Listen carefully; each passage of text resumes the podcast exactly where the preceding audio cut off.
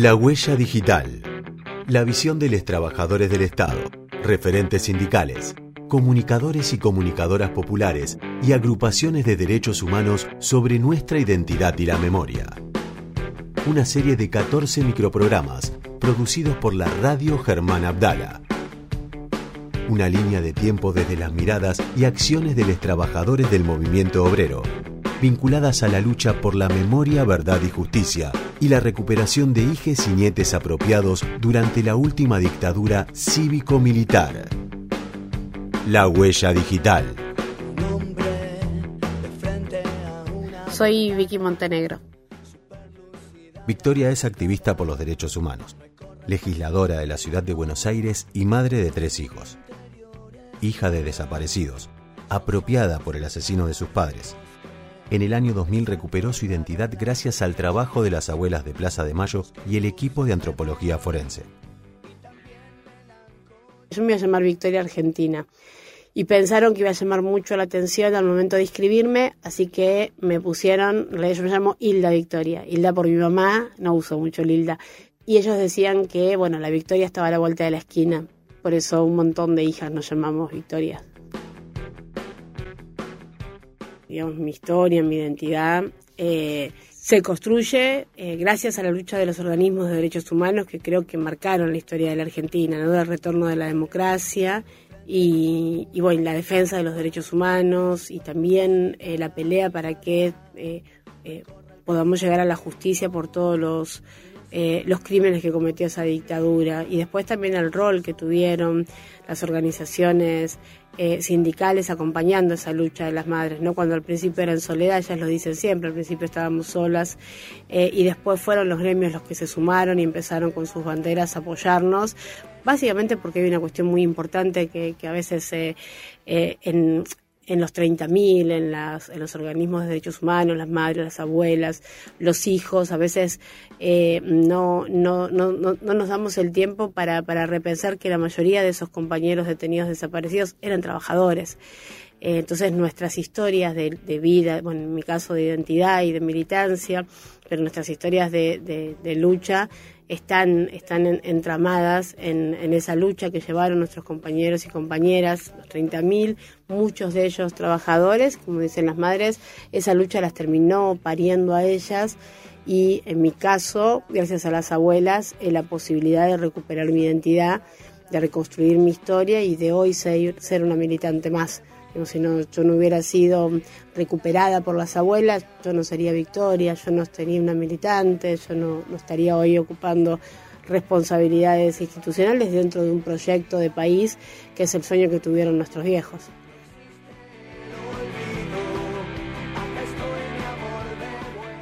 Sí, yo fui eh, apropiada por el coronel Hermann Tetzlaff, que bueno, era jefe de inteligencia de un centro clandestino eh, y que fue el responsable del operativo en que mis padres y yo desaparecemos en William Morris, ¿no? un grupo de tareas del ejército con, con policías bonaerenses que nos hacen desaparecer a mis papás y a mí.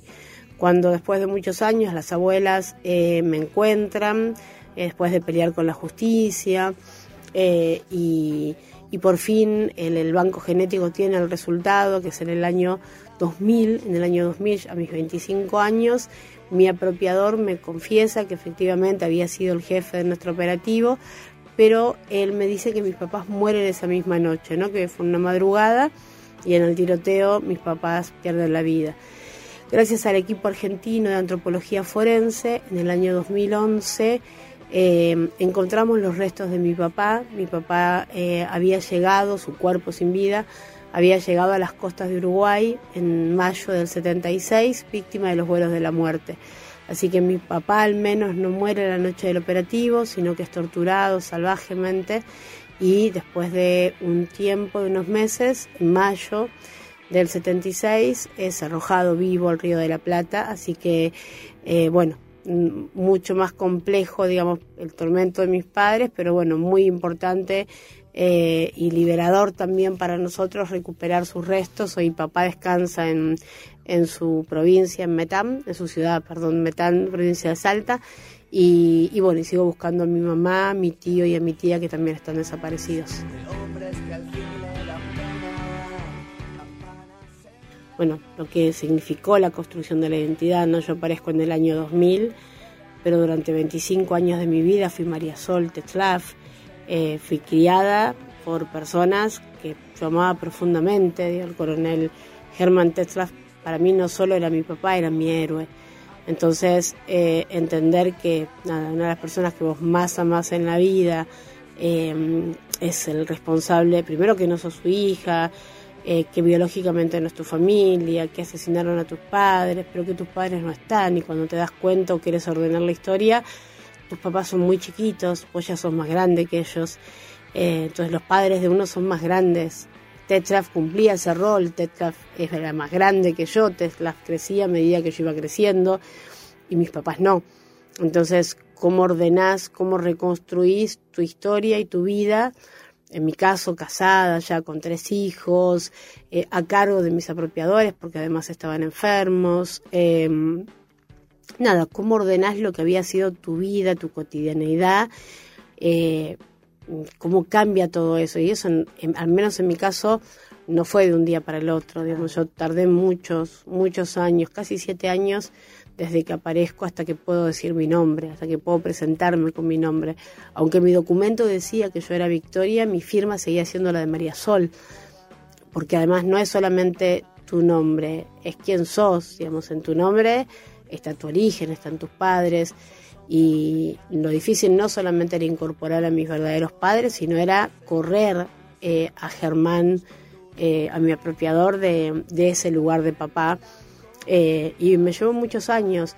Y después, bueno, abrazar la verdad y el acompañamiento de, mi familia biológica, de mi marido, ¿no? De mis hijos, de mi verdadera familia que me esperó, que me tuvo mucha paciencia y de las abuelas sosteniendo, ¿no? Ahí algo eh, maravilloso que, han logrado las abuelas. No es solamente, que no es menor, obvio, la creación del banco genético, el equipo forense, el equipo argentino de antropología forense, sino también el acompañamiento. Las abuelas fueron las primeras en el mundo que se pusieron a trabajar en el derecho a la identidad, eh, porque qué era lo que pasaba, nosotros desaparecimos y íbamos creciendo, entonces a medida que los años pasaban, eh, también había un cuestionamiento de la sociedad si había que decirnos la verdad, ¿para qué si igual nuestros padres estaban muertos? En ese momento la verdad es que no nos decían la verdad, ni a los hijos de desaparecidos, ni a nadie, porque había una idea de que a los chicos adoptados tampoco había que decirles, porque les generabas trauma, porque había mucha, eh, mucha ignorancia con respecto a eso.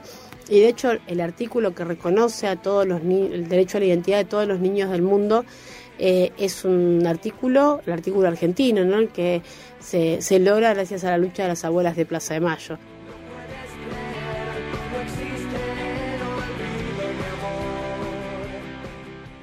Y además de eso, las abuelas empezaron a trabajar la atención psicológica, eh, cómo se reconstruye la identidad, cómo reconstruir lo que nunca viviste esencialmente. Y ahí crean el Centro por el Derecho a la Identidad, que es un acompañamiento psicológico de personas preparadas específicamente en lo que es la reconstrucción de la identidad y ellos claramente en mi caso una de las doctoras Alicia fue la que también con mucha paciencia y durante muchos años me acompañó para poder eh, ser yo misma. Y bueno, y a partir de eso, ya la responsabilidad política que hoy tengo, eh, que bien planteabas vos, sí es una, no sé si la palabra es como una mochila, pero es una gran responsabilidad porque, digamos, yo tengo plena conciencia de que ese lugar de, de lucha es, digamos, es por el cual mis padres dejaron la vida. También tengo parto de una base, yo tengo mucha claridad que yo no quiero dejar la vida, yo quiero vivir. Entonces, a diferencia de ellos, ya hay una, una base en la que todo lo que haga siempre va a ser poco, ¿no? Pero no dejo de hacerlo, digo, no dejo de, de tener eh, compromiso y además lo que nos sucede todos los días es que yo me encuentro con mis viejos cada vez que cada día en mi trabajo puedo hacer algo distinto por otro. Entonces en esos lugares me encuentro con mis viejos y desde ahí la responsabilidad de representar a un espacio político eh, y además a las abuelas de Plaza de Mayo. La Huella Digital, una producción de la Radio Germán Abdala, con financiación FOMECA del Ente Nacional de Comunicaciones.